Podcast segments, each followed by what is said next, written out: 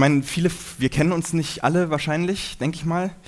Ähm, ich duze gerne Menschen, die an Jesus glauben, weil ich denke, wir sind äh, alle Geschwister irgendwie. Ich hoffe, das ist in Ordnung, wenn ich das in der Predigt so mache. Ähm, deswegen, hallo, ähm, ich bin Alex. Ich freue mich hier zu sein und möchte jetzt kurz noch ein Gebet sprechen. Himmlischer Vater, ich danke dir für die Zeit, die du uns schenkst, gemeinsam und auch mit dir, in dem Bewusstsein, dass du jetzt da bist, dass du die Atmosphäre, die Stimmung und diese Zeit in deinen Händen hältst und uns gerne segnen möchtest. Das möchte ich erwarten und dich darum bitten, dass du es tust. Amen. Am Anfang habe ich eine Frage für euch. Wem von euch ist denn aufgefallen, dass ich hier einen gewaltigen Nutella-Fleck an meinem äh, Mundwinkel habe? Kann ich mal sehen? Okay, ja, also einigen ist es aufgefallen, das ist schön. Ähm, und jetzt an die, denen es aufgefallen ist, ein paar haben mir was gesagt. Warum habt ihr mir nichts gesagt? Denen, denen es aufgefallen ist? Ein Piercing? okay. Okay, also das muss so sein, das soll so sein, okay, das kann man natürlich so sagen, ja. Sonst irgendwas? Einfach höfliche Zurückhaltung, ich weiß nicht. Also es ist schon ein Riesenfleck, ne? muss man schon sagen. Ich versuche den mal wegzukriegen wieder. Ah, geht ganz gut. Ja, also es geht wieder weg. Ein riesiger brauner Fleck. Ja, ähm, also mich, für mich ergeben sich da einige Fragen daraus. Ähm, ich habe, also klar, natürlich sind vielleicht noch Leute gekommen, äh, als ich schon hier vorne saß oder so. Man ist sich jetzt nicht begegnet, aber ich habe eigentlich schon versucht, euch zu begegnen, so ein Stück weit, ja. Also Hallo zu sagen, die Hand zu geben, vielleicht, wenn es möglich ist. Und ähm, jetzt die Frage, ja, braucht ihr vielleicht eine Brille oder eine bessere? Das wäre vielleicht eine Möglichkeit, warum ihr es nicht gesehen habt. Ähm, vielleicht habt ihr auch nicht richtig hingeguckt. Ja? Ne? Man guckt sich gar nicht so richtig an, wenn man sich begegnet. Könnte auch ein Grund gewesen sein. Ja, und dann, ja, wie gesagt, warum habt ihr nichts gesagt? Ähm, wie, pff, höfliche Zurückhaltung wäre ein Grund, den man nennen könnte ja, es ist vielleicht auch manchmal ein bisschen komisch, ne? Man will dem anderen ja nicht so, so zu nahe treten, ja, du hast da irgendwie was. Ja, das kann man nicht, kann man, ertraut man sich vielleicht nicht bei jedem. Ne? Wenn ich jetzt nicht ein Fremder wäre, dann hätte man es vielleicht auch gesagt. Kennt ihr denn solche Geschichten? Man äh, verlässt morgens das Haus, fährt zum Beispiel mit dem Zug irgendwie durch die Gegend zur Arbeit, ähm, geht dann nach der Arbeit noch einkaufen und sieht dann in einem Spiegel so ein Fleck im Gesicht, ja, kann auch ein Zahnpasta-Fleck sein oder noch was Schlimmeres. Und dann überlegt man sich, ja, ich war jetzt den ganzen, ganzen Tag schon so unterwegs. Wer hat mich denn jetzt alles so gesehen? Und warum haben die nichts gesagt? Warum haben die mich nicht darauf hingewiesen? Ja, haben die sich vielleicht gedacht, ah, der hat da was, ist ja lustig. Und ähm, ja, haben sich vielleicht insgeheim gefreut, dass ich da so einen Makel mit mir rumtrage. Aber da waren doch auch Leute dabei, die mich mögen, oder? Freunde, Kollegen, aus der Familie jemand vielleicht. Ich kenne tatsächlich, kann mich tatsächlich an eine Lebensphase in meinem Leben erinnern, da ist mir das ein paar Mal hintereinander so gegangen. Und ich habe dann mal meine Frau ähm, zur Rede gestellt, die Lydia, und habe sie gefragt, wie genau guckst du mich eigentlich an? Ich meine, wir begegnen uns doch jeden Morgen irgendwie, oder? Das klingt jetzt ein bisschen vorwurfsvoller, als es gemeint ist oder als es damals gemeint war, ich meine, es war einfach auch eine volle Zeit. Morgens, man macht irgendwie die Kinder fertig und so, es ist auch irgendwie schwierig und man muss gucken, wie man alles so zurande bringt. Und für uns war das irgendwie wichtig, mal so eine bewusste Entscheidung zu treffen, ja, wir wollen uns bewusst begegnen an dem Morgen, ja, wir wollen uns auch mal angucken, ja. Und jetzt nicht nur wirklich, um einen abzuscannen, so nach Fehlern, ja, okay, du kannst so das Haus verlassen, sondern auch mal positiv, wertschätzend einander wahrnehmen. Jeden Tag, jeden Morgen. Denn mit dem Sehen, da ist es ja so eine Sache. Man spricht ja auch von selektiver Wahrnehmung. Und wenn wir mal was gesehen haben, dann vergessen wir das auch ganz schnell wieder, wie das eigentlich ausgesehen hat. Vielleicht kennen einige von euch, also ich muss wahrscheinlich noch anschalten, ne? Ja. Ähm, diesen Werbespot von Darf war der mal. Hat es jemand von euch gesehen? War ein sehr reich, reichlich geklickter äh, YouTube-Clip, ähm, ähm, wo es einen Menschen gab, der war ähm, der war so bei der Kriminologie, wie heißt das, jemand, der Phantombilder zeichnet, ja. Und das war so, der, der saß in einem Raum hinter einem Vorhang und dann kam eine Frau zu ihm, äh, die er nicht gesehen hat und die sollte sich selbst beschreiben, wie sie aussieht und dabei sind jeweils hier diese linken Bilder ähm, entstanden. Also es sind quasi Selbstbeschreibungen. Ja? Erzähl mal, wie du aussiehst und ich mal dich dann, ohne dich gesehen zu haben. Und dann hatten sie einen Auftrag, sie sollten beim Herausgehen aus dem Raum ähm, der nächsten Frau, die dann dran ist, ähm, nett und höflich begegnen ähm, kurzen Smalltalk, ähm, ah, wie geht's dir, ah, schön, dass du da bist, sowas in der Richtung. Und ähm, diese Frau hatte dann aber einen anderen Auftrag, die sollte nicht sich selbst beschreiben, sondern die Frau, der sie gerade begegnet ist, also nochmal die gleiche. Und dabei sind diese Bilder entstanden. Ja? Also man merkt einerseits natürlich einen gewaltigen Unterschied zwischen den Bildern, aber natürlich auch ähm, zwischen dem ersten, also dem linken Bild, und ähm, der Frau, wie sie sich selbst beschrieben hat wie nehmen wir uns wahr? Ja? Oder wie sehen wir uns? Oder wie sehen wir den anderen? Das ist gar nicht so einfach. Ähm, und genau darum geht es in dem heutigen Predigtext. Wie kriegen wir einen besseren Blick auf uns selbst, der eine positive Entwicklung in Gang setzt? Also irgendwie positiv. Und äh, der Text steht in Jakobus 1, die Verse 21 bis 25. Ich lese den nach der guten Nachricht Bibel. Legt alles Gemeine und Schlechte ab und nehmt bereitwillig das Wort an, das Gott euch ins Herz gepflanzt hat. Es hat die Macht, euch zu retten. Es genügt aber nicht, dieses Wort nur anzuhören. Ihr müsst es in die Tat umsetzen, sonst betrügt ihr euch selbst. Wer die Botschaft Gottes nur hört, aber nicht danach handelt, ist wie ein Mensch, der in einen Spiegel blickt. Er sieht sich, wie er ist und betrachtet sich kurz. Aber dann geht er weg und schon hat er vergessen, wie er aussah. Anders der Mensch, der tief und anhaltend in das vollkommene Gesetz Gottes blickt, das uns frei macht. Er hört nicht nur hin, um es gleich wieder zu vergessen, sondern handelt danach. Freuen darf sich, wer das wirklich tut.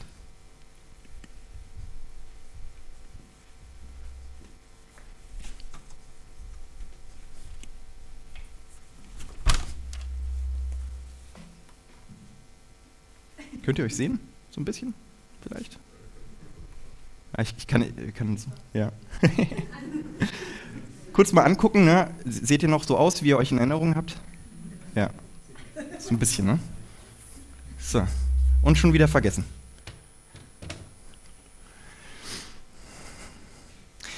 Ja, was seht ihr, wenn ihr in den Spiegel seht?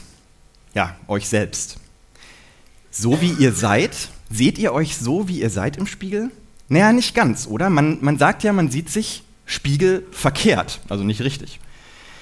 Man muss da schon so ein bisschen nachdenken. Und das merkt man ja zum Beispiel aus einer Situation, die wir alle kennen, wenn man sich zum Beispiel versucht, ähm, im Spiegel den eigenen Bart zu schneiden. Ja? Das ist nicht so einfach. Da muss man erstmal umdenken, wie muss ich jetzt die Schere halten, damit ich mir nicht ins Kinn schneide. Es ist nicht so leicht. Ich muss umdenken, wenn ich in den Spiegel gucke. Aber wir haben da ja sehr viel Übung drin. Wir gucken jeden Tag mehrmals in den Spiegel, viel mehr auf jeden Fall als die Leute von damals, zu Zeiten der Bibel. Was macht das mit uns, dass wir quasi ständig uns selbst sehen können? Oder ist es trotzdem noch so wie bei Jakobus, dass wir eigentlich trotzdem, eigentlich, wenn wir uns abwenden, sofort nicht mehr wissen, wie wir aussahen? Man redet ja auch heutzutage davon, dass man reflektiert ist also sich ständig selbst spiegelt. Wie denke ich eigentlich? Wie rede ich? Wie wirke ich auf andere und so weiter? Das ist, denke ich, stark ausgeprägt in unserer heutigen Zeit oder bei vielen Menschen, weil wir eben in der Schule werden wir dazu hingetrieben, in der Ausbildung, im Studium, bei der Arbeit, sich ständig selbst zu reflektieren. Ich finde es auch gut. Ich mag reflektierte Menschen. Man könnte ja vielleicht sagen, Menschen, die einen inneren Spiegel eingebaut haben den sie immer wieder auch benutzen. Ein Spiegel ist ein tolles Hilfsmittel, ob jetzt innerlich oder äußerlich. Er macht mich auf mich selbst aufmerksam. Genau das meint Jakobus auch, wenn er das Gesetz Gottes mit einem Spiegel vergleicht. Und er sagt, das wird ein freier, fröhlicher Mensch, der das tut, also in diesen Spiegel zu gucken, der da ständig reinguckt und dann danach handelt. Es klingt erstmal ein bisschen paradox, oder? Ein Gesetz, das frei und fröhlich macht? Was meint der Jakobus genau damit? Was meint er mit diesem Spiegel des Gesetzes? Er erklärt das ein bisschen später nochmal genauer. In Jakobus 2, 8, 12 und 13 schreibt er, handelt nach dem wahrhaft königlichen Gesetz, wie es in den heiligen Schriften steht. Liebe deinen Mitmenschen wie dich selbst. Dann tut ihr Recht. Redet und handelt als Menschen, die einst vor Gott nach dem Gesetz beurteilt werden sollen, das wahrhaft frei macht. Wer selbst kein Erbarmen gehabt hat, über den wird auch Gott erbarmungslos Gericht halten. Wenn aber jemand barmherzig war, dann gilt, das Erbarmen triumphiert über das Gericht. Klingt das frei und fröhlich für euch? Vielleicht nicht. Dann vielleicht deswegen, weil ihr in eurer Reflexion zu sehr genau nur an euch selbst denkt, wenn ihr sowas hört. Dann wird es vielleicht zu einer anstrengenden Pflicht, die ich erfüllen muss. Oh, jetzt muss ich barmherzig sein, jetzt muss ich lieben, sonst später erbarmungsloses Gericht. Jakobus spricht aber zu einer Gruppe von Menschen. Und jetzt versuchen wir uns mal da hinein zu versetzen. Stellt euch eine Gemeinde vor, wo jeder dem anderen mit Liebe begegnet. Stellt euch eine Familie vor, wo man barmherzig miteinander ist. Stellt euch ein Hassloch vor oder wo ihr sonst so wohnt, wo jeder auf den anderen achtet. Also jetzt nicht so, ah, was macht ihr da drüben? Ja, das soll anders oder so, sondern auf eine positive Art und Weise auf den anderen achten, füreinander da sein. Und stellt euch eine Welt vor, in der einer dem anderen vergibt, wie Gott uns vergibt. Das wäre doch der Himmel auf Erden, oder? Das wäre Freiheit und Fröhlichkeit. Wo Menschen nicht mehr von ihrem egoistischen Zorn bestimmt werden, sondern zu Liebe und Barmherzigkeit befreit sind. Es gibt viele tolle Stellen, die das beschreiben, wie das aussieht und das so ein bisschen vor Augen malen. Ich finde, Paulus macht das ganz großartig, wenn er schreibt, die Liebe ist geduldig und gütig. Die Liebe eifert nicht für den eigenen Standpunkt, sie prahlt nicht und spielt sich nicht auf. Die Liebe nimmt sich keine Freiheiten heraus, um ständig den eigenen Vorteil zu suchen. Sie lässt sich nicht zum Zorn reizen und trägt das Böse nicht nach. Sie ist nicht schadenfroh, wenn anderen Unrecht geschieht, sondern freut sich mit, wenn jemand das Rechte tut. Die Liebe gibt nie jemanden auf. In jeder Lage vertraut und hofft sie für andere. Alles erträgt sie mit großer Geduld. Ich glaube tatsächlich, dass das ein großartiger Spiegel ist, an dem man sein Denken und sein Handeln immer mal wieder ausrichten und überprüfen könnte. Das Gesetz Gottes, liebe den Nächsten wie dich selbst. Es ist ja nicht aus der Luft gegriffen, wie das der Jakobus hier so sagt oder wie der Paulus das beschreibt, sondern hier geht es darum, wie Jesus selber war, wie er Menschen begegnet ist, wie Gott in Jesus Menschen begegnet ist, in Liebe.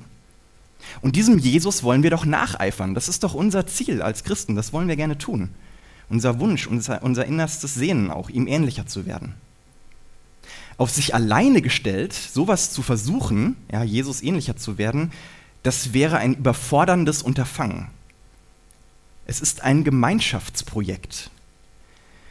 Ein Paar, eine Familie, eine Gemeinde kann sich vornehmen, lasst uns lieben. Wir wollen von Liebe bestimmt sein. Und ich glaube irgendwie, das war den Leuten von damals viel klarer, als uns das heute ist. Die haben automatisch, kollektiv gedacht. Wir denken viel mehr über uns selbst nach, unabhängig von der Gruppe, in der wir vielleicht sind, individueller. Das hat auch was Gutes. Ich finde es ganz gut, dass meine Eltern nicht meinen Ehepartner ausgesucht haben oder was ich beruflich mal machen muss, ähm, dass wir nicht mehr, also ja, das könnte man wieder in Frage stellen, aber ich glaube schon, dass wir nicht mehr so ganz national geprägt sind, so mit Vaterlandstreue und sowas.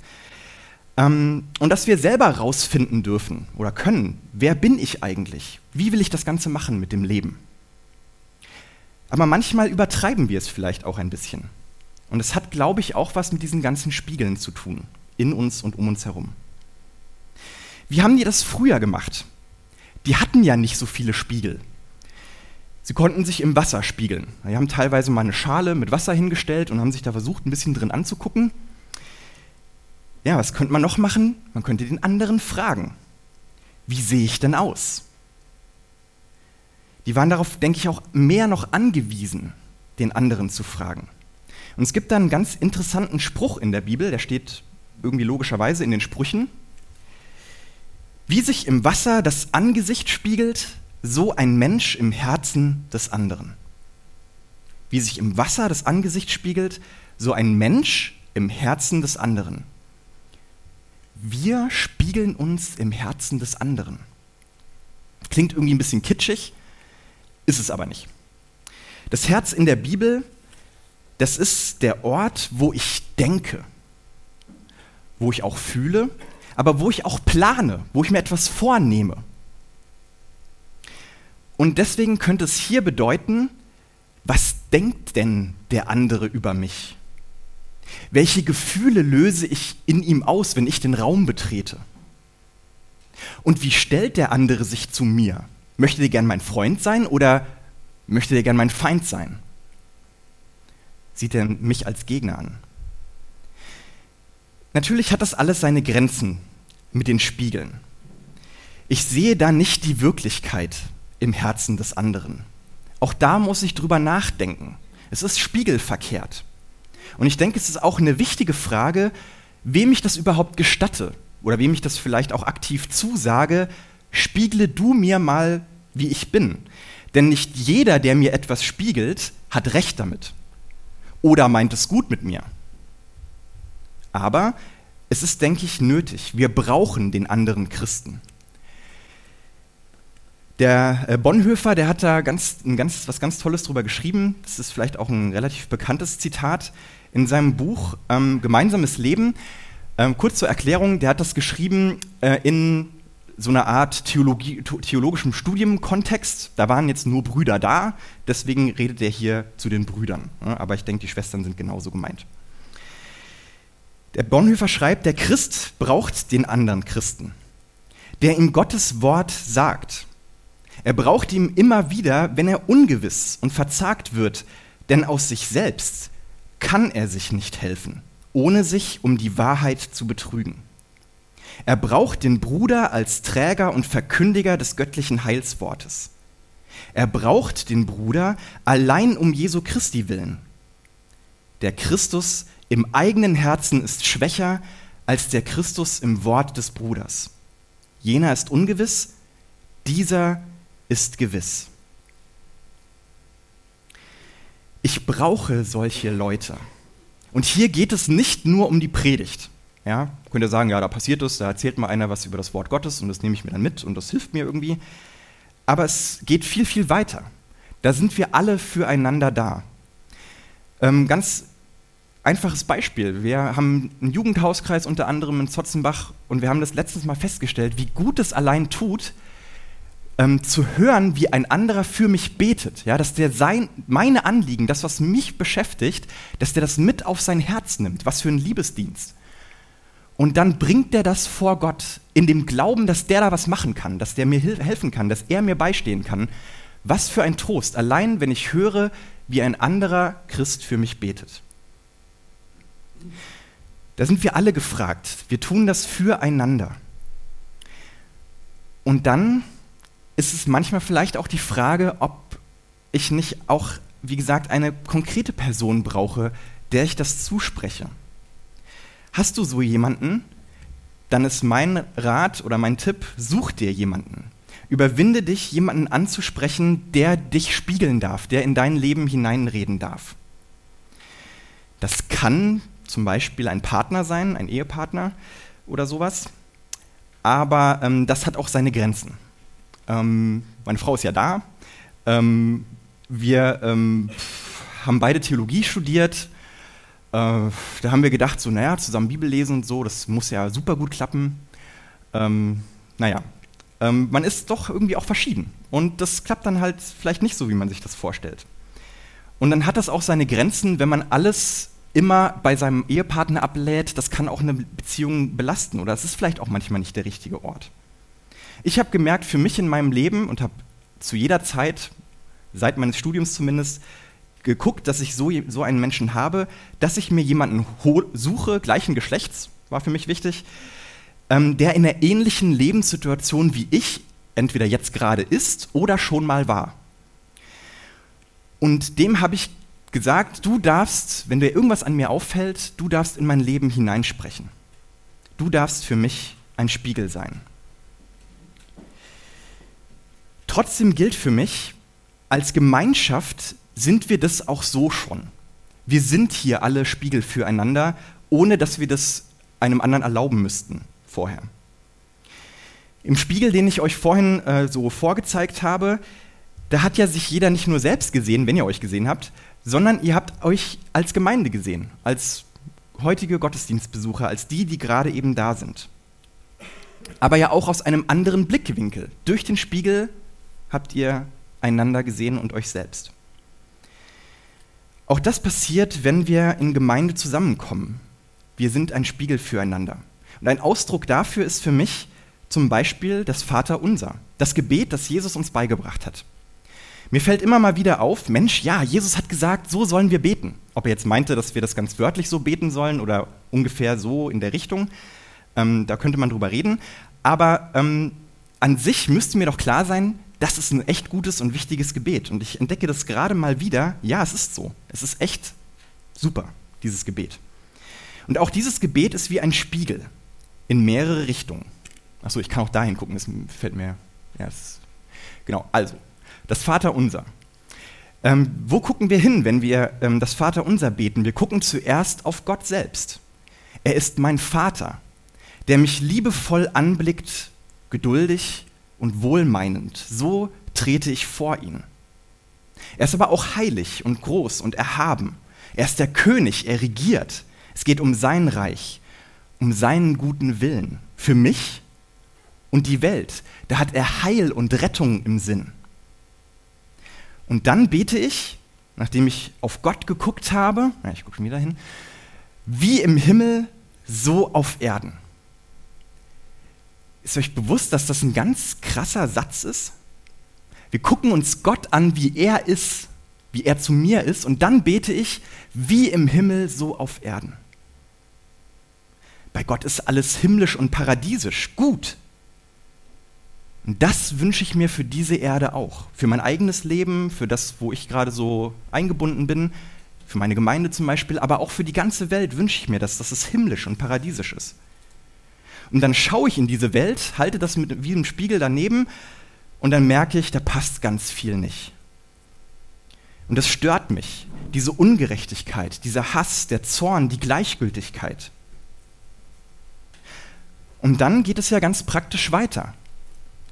Jetzt bitte ich Gott, dass er da mal was tut. Ja, gib uns unser tägliches Brot. Schenk uns Vergebung. Erlöse uns von, von dem Bösen. Führ uns nicht in Versuchung. Und jetzt der Knackpunkt des Ganzen. Es geht dabei ja nicht nur eben um mich. Das ist wirklich geschickt eingefädelt von Jesus und bestimmt kein Zufall, dass er sagt, wenn ihr betet, dann betet unser Vater im Himmel. Unser tägliches, unser tägliches Brot gib uns heute. Vergib uns unsere Schuld. Selbst wenn ich das alleine bete, verbindet es mich mit anderen Menschen. Wie weit geht es? Ja, meine nächsten Angehörigen vielleicht, meine Familie, meine Gemeinde. Aber ich kann die ganze Welt da einsetzen, in dieses Gebet. Das Vaterunser hält mir auch da einen Spiegel vor. An wen denkst du, wenn du betest? An Gott natürlich, an mich selbst, klar, ich bin ja auch gerade dabei, aber an wen noch? Und das ist spannend. Ich denke, an diesen ganzen Punkten könnte man noch ewig weiter nachdenken und weiter reden, aber ich versuche hier mal zu einem Ende langsam zu kommen. Ihr könntet an ganz anderen Dingen hängen geblieben sein, aber ich möchte euch gerne nochmal zusammenfassen, was mir wichtig war in dieser Predigt. Ein Fazit. Guckst du tief und anhaltend in den Spiegel? Jakobus schlägt uns ja vor, guck mal in das Wort Gottes wie so einen Spiegel hinein. Immer und anhaltend. Gerade dann, wenn wir das wirklich auf dem Herzen haben, zu sagen, wir wollen gerne Jesus nachfolgen, wir wollen gerne das tun, was ihm wichtig ist, dann sollten wir das tun, da reinzugucken. Und dann können wir zum Beispiel, wie in Jakobus 2, Vers 8, so einen einzelnen Vers hernehmen, äh, liebe deinen Nächsten wie dich selbst, und den mal so mitnehmen, durchs Leben, durch den Tag. Und schauen, ja, wie, wie kann mir dieser Vers ein Spiegel sein, den ich mir immer wieder vorhalte, wo ich mir abchecke, ah ja, wie sieht es bei mir aus? Oder, wenn man es ein bisschen ausführlicher will, vielleicht 1. Korinther 13. Ja? Das ist Liebe. Ja, sich das mal klar zu machen, liebe ich eigentlich? Ja, nicht, also nicht zu kritisch ständig, aber ja, was, was bedeutet es zu lieben tatsächlich? Und dann aber sich klar zu machen, es ist, wäre überfordernd. Wenn ich mir ständig diesen Spiegel vorhalte, dann wird mich das frustrieren. Das macht mich fertig. Ja? Oh, ich, ich habe schon wieder nicht genug geliebt und alles Mögliche. Es geht alleine nicht. Ich muss das mit anderen zusammen machen. Und dafür brauche ich den anderen. Den anderen Menschen, der mir eben auch ein Spiegel ist. Der mir durch sein Herz ein Spiegel ist, ähm, wo er mir vielleicht sagt, hey, so wirkst du auf mich, das, das ne, nehme ich bei dir wahr. Aber der auch in mein Leben hineinsprechen darf, der mich auch ermutigen darf, der mir sagen darf, hey, da und da bist du doch schon auf einem guten Weg. Und so jemanden brauche ich. Ich brauche so einen Menschen. Wenn ihr so jemanden noch nicht habt, dann sucht euch jemanden. Fragt rum. Ähm, oder, oder wenn ihr denkt, diese Person müsste das doch eigentlich sein, dann sagt es ihr nochmal zu. Ja? Das muss man vielleicht auch dem Ehepartner mal sagen, du darfst in mein Leben reinreden. Vielleicht hält er sich ständig zurück aus, äh, aus Nettigkeit. Und man würde sich eigentlich wünschen, der sagt einmal, wie es ist. Und dann schließlich als letztes ein äh, Tipp von mir. Mir hilft gerade das Vaterunser als ein Spiegel sehr gewaltig. Ich habe mir das an die Tür geklebt in meinem Büro. Immer wenn ich daran vorbeigehe, gucke ich mir das an. Klar, wir kennen das, bestimmt viele von uns kennen das auswendig. Aber sich das mal anzugucken, nochmal durchzulesen und vielleicht so an einzelnen Sätzen hängen zu bleiben, wie, wie im Himmel so auf Erden. Was da alles drinsteckt, ja, und sich das an mal, mal das an mein Leben ranzuhalten, an meinen Glauben, an das, was ich erwarte, auch von Gott. Und dann eben dieses ganze Unser und uns und wir, das da drin steckt. Ich finde das ganz großartig, um mehr Leute noch in den Blick zu bekommen, als ich oft so im Blick habe. Ich möchte beten.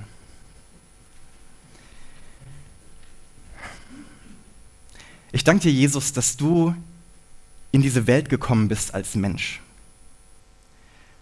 Du hast uns vorgelebt, was es bedeutet, radikal zu lieben.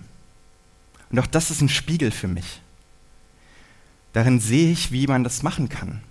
Ja, Menschen bedingungslos annehmen, aber auch auf eine gute Art und Weise in ihr Leben hineinzureden. Und du merkst, bei uns ist es manchmal schwierig, auch das Zwischenmenschliche. Wir verletzen uns durch das, was wir dem anderen sagen, und dann halten wir uns manchmal vielleicht lieber zurück und finden nicht die richtigen Worte, dann sagen wir lieber gar nichts. Aber du hast uns doch zusammengestellt als Gemeinschaft, gerade deswegen, dass wir uns auch ermutigen, dass wir uns gemeinsam unterstützen, auch auf dem Weg. Und ich bitte dich, ja, hilf uns doch dabei, auch gerade als Gemeinde, miteinander dann gut umzugehen, gute Spiegel zu sein. Nicht so, dass wir den anderen runter machen, sondern dass es ermutigend ist. Dass wir uns alle ermutigen, immer dir ähnlicher zu werden. Danke, dass du dabei bist, dass du der beste Spiegel bist und dass du uns reichlich segnen möchtest auf diesem Weg gemeinsam. Amen.